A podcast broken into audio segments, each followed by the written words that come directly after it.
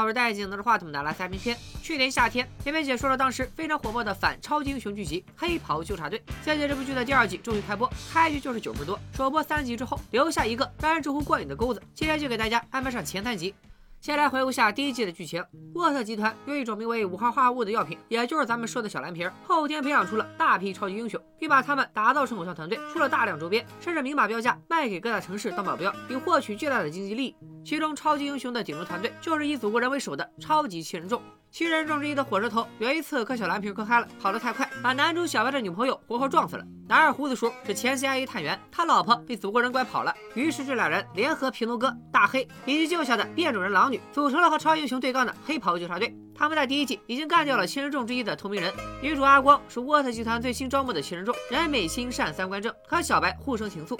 沃特集团想要进入国防部的提议受阻，表面上对上司林姐言听计从的祖国人，背地里其实用小蓝瓶偷偷开展了项业务，他把小蓝瓶提供给中东恐怖分子，制造出超级恶人。这样一来，只有沃特集团的超级英雄能够阻止超级恶人，沃特集团借此逆天改命，进入了国防部。与此同时，祖国人还发现了林姐对自己隐瞒了关于胡子婶的真相，原来胡子婶怀上了祖国人的孩子。并且生下了一个男孩，但林姐却谎称胡子婶孩子早就死了。知道真相以后的祖国人用激光眼射死了林姐。第一季到此结束。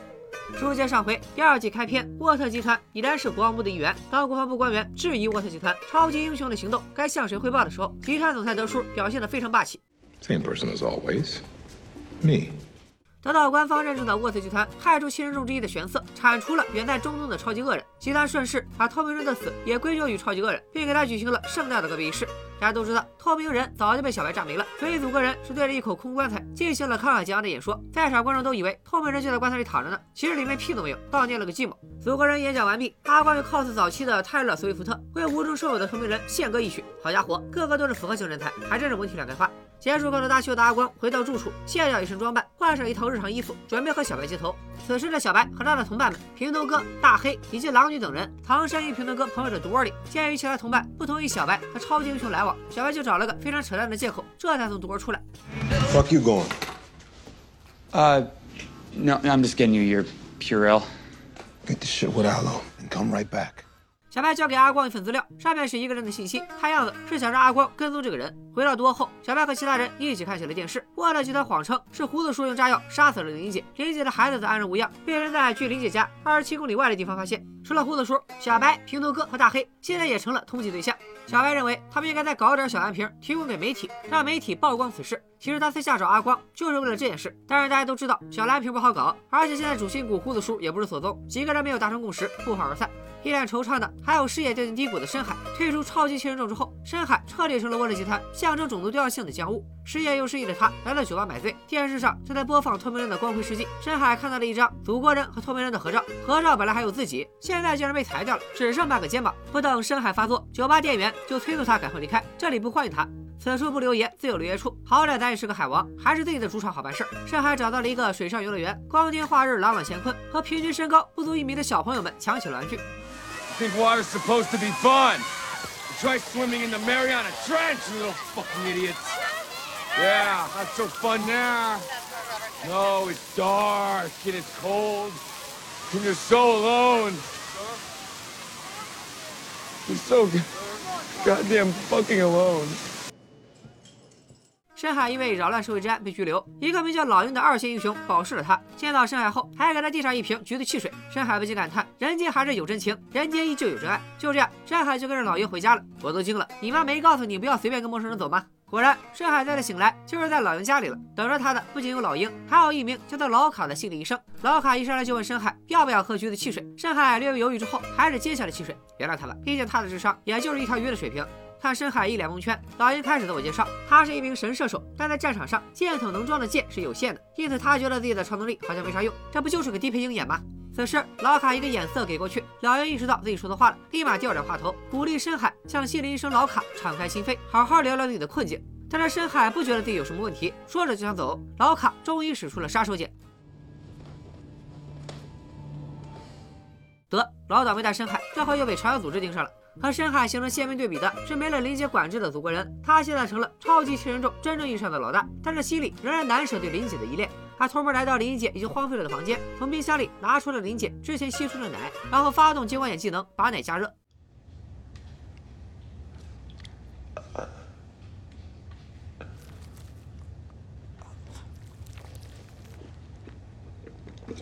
好你个浓眉大眼的死变态！助理小爱打断了祖国人，林杰死后，祖国人又聘用了之前被林杰炒掉的小爱。小爱的效率也是强，刚复工就找到一名补位英雄代替透明人。祖国人跟着小爱来到健身房见新人。这位英雄的技能是耳朵特别好使，虽然双目失明，但他光靠听觉就能来去如风。只见这位好汉身手矫健，有种出生少林的大侠之气。果然，为了维持种族多样性，小爱找来了一名亚裔英雄补位。祖国人见识了这位大侠的超能力之后，也是一顿盛赞，顺便还提出了自己一点不成熟的小疑问。All right. So, what happens if, um, I don't know, I do this?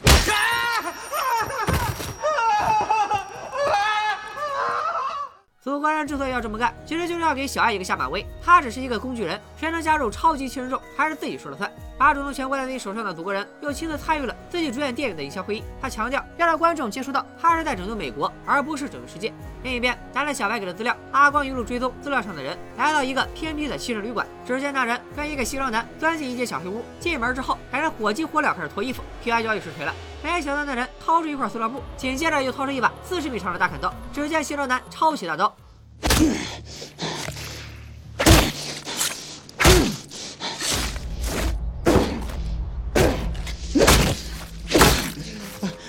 I, would give the arm, right?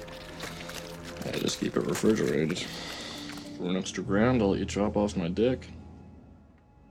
Where's the closest ATM? 原来这哥们儿也是个变种人，他的超能力就是再生。看样子他的日常就是利用再生能力供人泄愤，以此赚外快，这才叫真正的出卖肉体。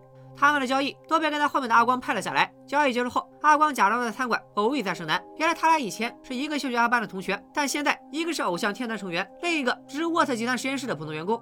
一通寒暄之后，阿光提出想让再生男从实验室偷点小蓝瓶。再生男当然来了个装傻三连，但当阿光把他接私活的视频糊在脸上之后，他也只好答应了。被困在毒窝里的大黑闲来无事，搭了一座粉色的小房子。看见没？这才是猛男该玩的东西。一个受了重伤的毒贩被抬进来，经过众人研究，这位兄弟的伤不简单，不是普通人能干得出来的。小白、大黑、平头哥还有狼女几人驱车赶到事发地进行调查。通过监控发现，平头哥的朋友们主营业务不仅包括走私毒品和武器，竟然还有贩卖人口。其中一个被贩卖的家伙是个变种人，刚下船就发动技能，把一艘船砸到了平头哥的朋友身上，随后就逃走了。平头哥推测，一定是有人付钱给人贩子，让他们把一个变种人带了进来。狼女在事发地捡到一个纸质的小玩意儿，他好像明白了其中的秘密，但是因为沟通不顺畅，其他人也没理解他要说啥。小白提议应该找阿光帮忙，大黑不仅没同意，还是他们私下见面的事非常恼火，因为沃特集团有可能就此找到他们。They could have been following you. They could be watching us right fucking now. If you're the fucking reason why I can't finish that Vermont country dollhouse, I will fucking end you. 猛男不愧为猛男，格局就是不一样。双方冷静下来之后，小白提议还是找胡子叔的旧情人 CIA 的副局长帮忙比较好。几个人把情报传达给了副局长，副局长表示他们提供的情报正是 CIA 缺失的那一块。沃特集团内部似乎起了内讧，但没等副局长说明白到底是啥内讧。Uh.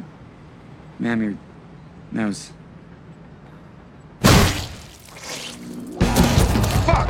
Get the here!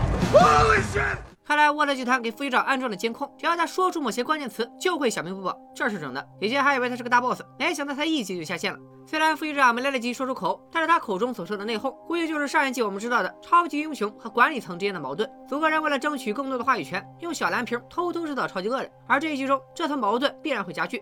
这天，祖国人和梅芙女王正在拍摄一个慰问前世面的宣传片。一个正在直播的英雄走进片场，当着网友的面通知祖国人，她风暴女现在已经是超级七人众的一员了，估计是吸取前任的教训。风暴女机灵的很，开着直播向祖国人宣布这事儿，不然估计也得被拍成半残。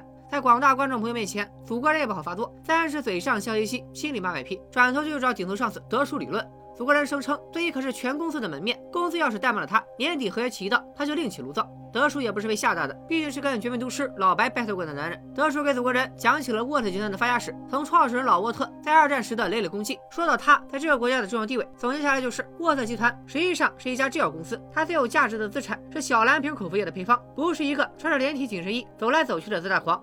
而且祖国人泄露小蓝瓶的事，有可能给集团带来致命打击。当他在各地活动上搔首弄姿的时候，集团还得给他四处擦屁股。吃了瘪的祖国人备受打击，只能飞到胡子手家，从儿子这里找点安慰。而刚刚见证爆头现场的小白一行人，正回到毒窝疯狂洗漱。一个不速之客闯进了他们的据点，竟然就是十头好了天的胡子叔。This is a fucking mess, son. We got a soup terrorist. Rayner's blowing a canister. And we're the most wanted cunts in the country. But don't you worry. Daddy's home. 话说胡子叔这些天去哪儿了呢？其实他自己也是懵的。祖国人杀死林姐当天，胡子叔也在现场。他原本想让林姐作为人质，要挟祖国人说出胡子婶的下落，没想到祖国人反手把林姐给射死了。操作完毕之后，祖国人带胡子叔来到了胡子婶家，瞅了一眼胡子婶和祖国人的儿子。紧接着，胡子叔又不省人事，等他再醒来，就身处千里之外的另一座城市了。去儿子家找安慰的祖国人陪儿子玩起了棒球。我也是挺纳闷，自己都还没断奶，还好意思给别人当爸爸。祖国人不停催促儿子使用超能力接球，儿子却不相信自己有超能力。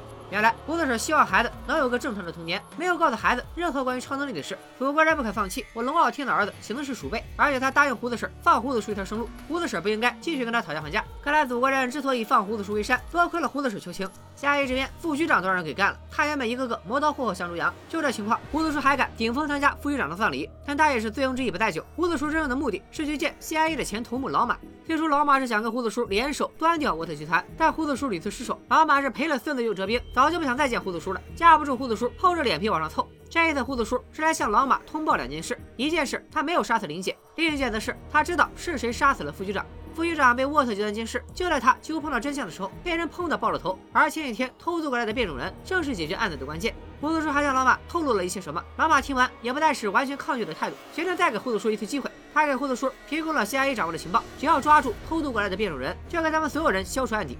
来到线索提供的位置，众人发现这里竟是一片死寂，所有人。都死了。通过他们的组织标记发现，狼女当初就是被死在这的人。绑架的，而把这伙人。团灭的正是那个偷渡过来的变种人。很快，狼女找到了那个变种人，看着火花四射的小眼神，两人。似乎是要上演一场巅峰对决。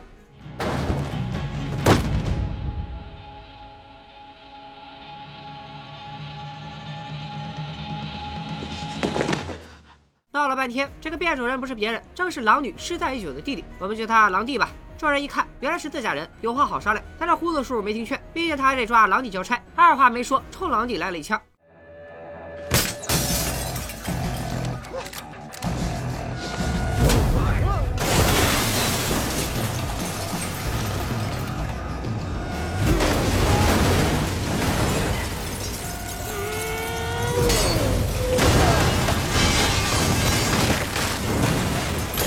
平头哥好不容易跟狼女培养出点感情，都让胡子叔这一枪干没了。狼女拉起弟弟就走，从废墟里爬出来的胡子叔还要继续追狼女姐弟，但其他人现在已经是狼女为自己人，都觉得不该把他连同狼弟交给 CIA。胡子叔这才道出他和老马真正的交易，老马答应胡子叔，只要抓住恐怖分子，就帮他找到胡子婶。而许久未见的姐弟俩正在讨论下一步该去哪。结果胡子叔这一折腾，狼弟肯定不信任小白他们。此前骑士的村子也毁在了变种人手里。狼弟提议干脆回日本找爷爷奶奶，但是狼弟却坚持要留在美国。他这一路目睹了超级英雄们为非作歹，美国已经成了世界公敌，他要留在这里反抗这些超级英雄。没看出来，狼女还是个进步人士。但姐姐坚决不同意，她只想安安稳稳过日子。姐弟俩因为分歧大打出手，但是弟弟就是弟弟，没几个回合就被姐姐给干懵了。正赶上胡子叔一行人开车追上他们，狼女也只好再次归顺胡子叔。把姐弟俩安顿好以后，胡子叔还给了小白一拳，报的是小白妨碍胡子叔找老婆的一箭之仇。算完这笔账，胡子叔、小白、平头哥和大黑四人组就此再度联手，立志搞垮沃特集团，重归平静生活。我们再来看看远在冷宫里的深海，老华对他的心理辅导看起来并不顺利。深海一旦没有英雄身份，他就无法像一个普通人一样生活。老鹰想出一个办法，帮助深海打开心结。他给深海泡了一壶特制饮料，深海想都没想就一饮而尽。没错，他又喝了奇怪的东西，并且昏了过去。等他醒来，还四处寻找老鹰未果，却听见他的腮说话了。Hey. In here, open up. Bro, we gotta talk. 是的，你没看错，深海的鳃说话了。虽然这剧里面有超能力啥的，但是这鳃会说话，据我推测，跟超能力应该扯不上关系。深海喝了老鹰给的饮料，而他醒来的第一句喊的就是老鹰。老鹰的英语是 eagle，和英文单词 ego 发音类似，ego 是自我的意思，因此在这里，深海唤醒的应该是他的自我。鱼鳃说话也纯粹是他的幻觉。深海的自我，也就是鱼鳃，看着匡放云的分析，他认为深海之所以经常侮辱女性，其实是对自己身体不自信的一种表现。他担心跟他接触的女性嘲笑他的身体，因此就先下手侮辱他们。听到这番言论，深海自然是抓狂的不行，疯狂拍门想让老鹰放他出去，但老鹰和老卡只是守在门口，没有放他出来的意思。这就相当于练葵花宝典，欲练此功必先自宫。深海想重回世界巅峰，就得先正确认识自己的身体。鱼鳃说着说着还唱上了各种你最好，你最棒。唱着唱着，没想到深海也跟着一起唱上了。You are so beautiful. 这么看来，老鹰和老卡也不是搞传销的，深海者明显是老子又行了的状态。不过他都这么倒霉了，也该走点好运了。一边是不知道行不行的深海，另一边有新人加入的超级七人众，人气可谓是更上一层楼。小爱给七人众里的女英雄们安排了成堆的采访和活动。梅芙女王接到一个电话，强硬的离开了活动现场。原来是他前女友阑尾炎发作，前女友的紧急联系人仍然是梅芙女王。梅芙来到医院陪前女友，前女友不明白，既然都分手了，还这么暧昧干嘛？要爱就跟老子轰轰烈烈在一起，没在怕的。梅芙女王这才道出自己的担忧。当年她和祖国人一起参加维奴十二年奥斯卡派对，某个制片人调换了位置，就为了跟梅芙女王坐在一起。两天之后，这个制片人的办公室神秘起火，而他本人也已经身首异处。这一定是大头刚祖国人干的。如果祖国人知道了前女友的存在，他的下场只会比那个制片人更惨。等等，维奴十二年的制片人不是布拉德皮特吗？回看活动现场，记者们疯狂向阿光和风暴女提各种有关恋爱、婚姻、家庭以及女性身份的问题。风暴女回怼记者：“当英雄这事儿无关性别，干就完事儿了。要是有什么性别困惑，那就是集团能不能给女英雄们整点正经衣服。”此时，许久不见的火车头出现在阿光身后。上一集结束的时候，阿光帮助小白解救队友，火车头前来阻挠，奈何注射了过多的小蓝瓶试剂，突发心脏病昏迷了。小白一行人悻悻撤退，而阿光留下来给火车头进行了急救。火车头并未向任何人提起阿光攻击小白的事，可能是因为对方救了自己一命，也可能是怕阿光把自己使用小蓝瓶的事都露出来。宴会上，阿光表达了对风暴女的赞同，风暴女却觉得阿光像是高层派来的芭比间谍，专门监视这些英雄的言行。阿光刚想反驳，再生男出现，打断了他们的谈话。再生男带来了阿光想要的小蓝瓶，火车头碰巧目击老人交易，拉着阿光不让走，但最后也没搜出来啥东西，加上风暴女非得赶紧散会，这事也就不了了之了。宴会结束后，阿光再次找到风暴女，澄清自己绝不是藏在人民群众里的反动派。风暴女回击，之所以觉得阿光像个坏分子，是因为他实在太不热了。他还以长袜的皮皮举例，这是一个不知道规矩为何物的卡通形象。风暴女小时候在万圣节总扮成他的样子，而其他女生都会选择迪士尼公主，但是故事里的皮皮不在乎，风暴女也不在乎。Just strap the mask once in a while. Feels good. You can finally breathe. 原来阿光不是来找骂的，而是之前把小蓝瓶藏在了风暴女身上。回到房间后，阿光立马发信息给小白，要以到手速速联系。没想到火车头早就埋伏在阿光房间，并且缴了他手上的小蓝瓶。阿光见火车头占了上风，无奈之下放了大招，威胁火车头，如果不把小蓝瓶还给他，他就把火车头谋杀魔杀你的事爆出去。火车头还负隅顽抗了那么一小下。If you do that. I'm gonna take you down right with me. And then we'll both be dead. Go ahead. Fucking try it. I don't give a shit. 看来风暴女的思想解放课没白上，火车头见状也只好灰溜溜的跑路了。再来说一说祖国人，身为国民顶流，他还真就啥通告也没去，啥活也没干，在胡子婶家待了一天，专注陪儿子。胡子婶不淡定了，这相当于在家里放了个原子弹，这谁受得了？趁送儿子去学钢琴的功夫，胡子婶去了趟老秃头的研究基地，让老秃头赶紧想个办法，不要让祖国人缠着他们母子。但是现在老秃头也想不出什么好招，只能等祖国人过了这个新鲜劲儿再做打算。夜里，祖国人陪儿子入睡，又是一波洗脑。祖国人告诉儿子：“咱爷俩可是神。”这话我听着怎么这么耳熟？上一个说这话的还是《银河护卫队二》里星爵的老爹，后来就让星爵这个亲儿子给炸死了。就在祖国人跟胡子婶和儿子温存的时候，四人组又踏上了征程。他们搞了一艘游艇，准备把狼弟移交给老马。你别说，有了老马的支持，立刻鸟枪换炮。不过狼弟似乎没意识到，一旦弟弟被送去 CIA，肯定没有好日子过。狼弟要求姐姐放了他，他保证不伤害任何人。狼女没有答应，但看狼弟这反应，肯定不会坐以待毙。狼女走了之后，平德哥进来给狼女送吃的。他发现姐弟俩用的手语非常特别，表示想学习学习，方便以后泡狼女。不是，方便以后跟狼女去宾馆下象棋。狼弟也非常直率，就俩字儿，我呸！平头哥交涉失败，只得把吃的喝的放在一边离开了。这下狼弟就有了可乘之机，在线教学如何用易拉罐逃生。你过来呀！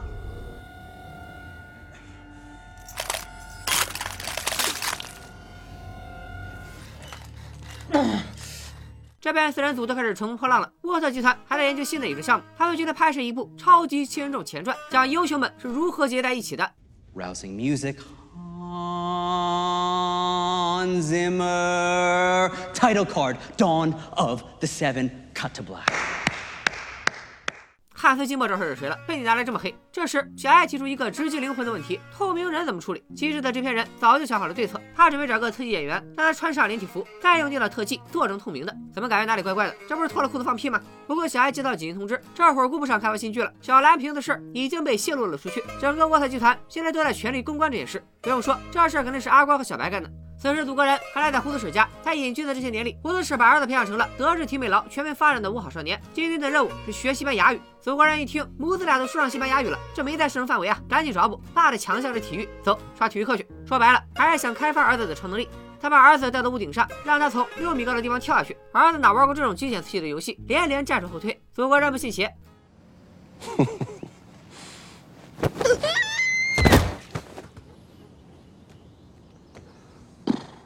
儿子要是就这么挂了，那就真成神剧了。不过估计他应该还有戏份，所以没在这里下线。胡子婶对祖国人的行为非常愤怒，祖国人却抓着胡子婶表示猛男就得有这猛男的样子，他这是在培养儿子。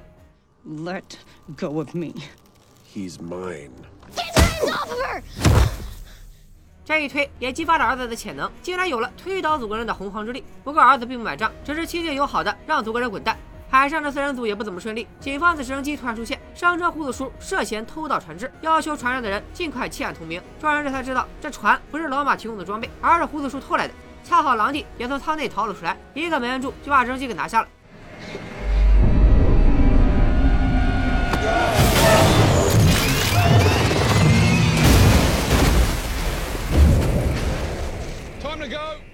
小白还想救人，但胡子叔见事态有变，立刻联系老马，准备在另一个地点交接。波道集团此时也发现狼弟这个超级恶人和四人组在一起，为了扭转舆论风向，集团决定马上出动打击超级恶人。虽然超级七人众并不认为他们该替公司出头，但为了向公司证明谁才是爸爸，祖国人还是带着小弟们出发了。四人组马上就要到新的交易地点，没想到却遭到一大波鲨鱼的攻击，鲨鱼损坏了电源。胡子叔当机立断，让大家弃船逃生。几个人驾着一艘小艇在海上飞驰，一头鲸鱼横在了他们面前。原来是又行了的深海得了消息后重出江湖，驾着他的朋友前来狙击。他骄傲地站在大镜的背上，恢复了以往的王霸之气。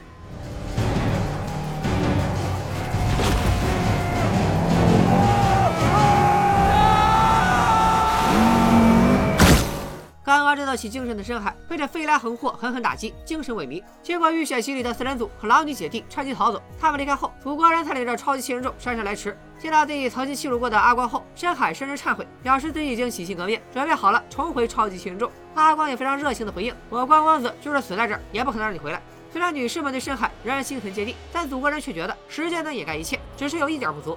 You ripped your vest. Your gill is showing. 不知道 it's disgusting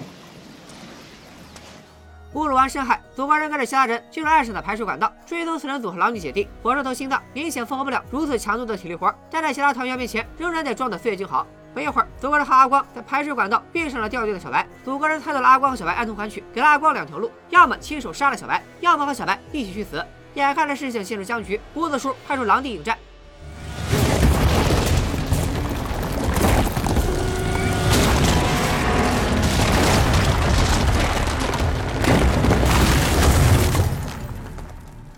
狼弟趁机开溜，狼女见状追了上去。胡子叔等凡人想追也是有心无力，只能先跑路，避开祖国人的追杀。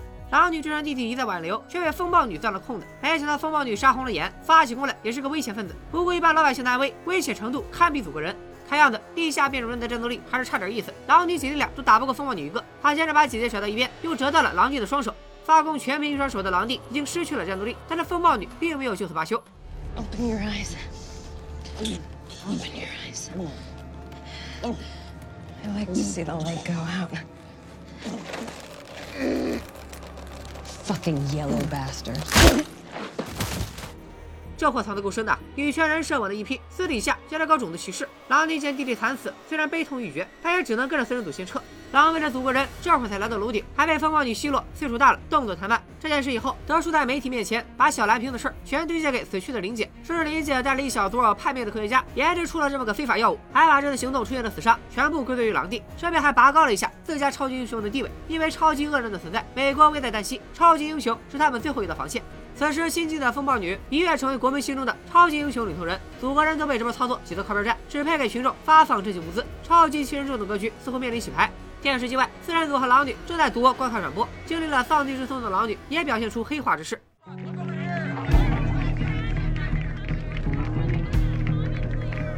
以上就是《黑袍纠察队》第二季前三集的全部内容。其实早在第一季的时候，《黑袍纠察队》就以讽刺超级英雄、调侃娱乐工业以及各种高能场面著称。这一季讽刺的意味更加强烈。全剧一开篇，沃特代表美国政府行使着世界警察的职责，而进入国防部的沃特也越发的嚣张，甚至约法律和政府我行我素。这无疑是在暗示美国的寡头政治，所有政治经济权力都集中在少数寡头手中，民主成了大公司政治的遮羞布。而沃特之所以能跻身国防部，这背后主要靠的是祖国人的阴谋。有趣的是，祖国人的骚操作看似很有政治远见，但他的初衷不过是为了讨好林姐。他以为保沃特进入了国防部，自己就得被公司供着，但实际上他仍然只是德叔手下的打工仔。自尊心受挫的祖国人转而想从儿子那里获得一定的认同，却再一次遭遇滑铁卢。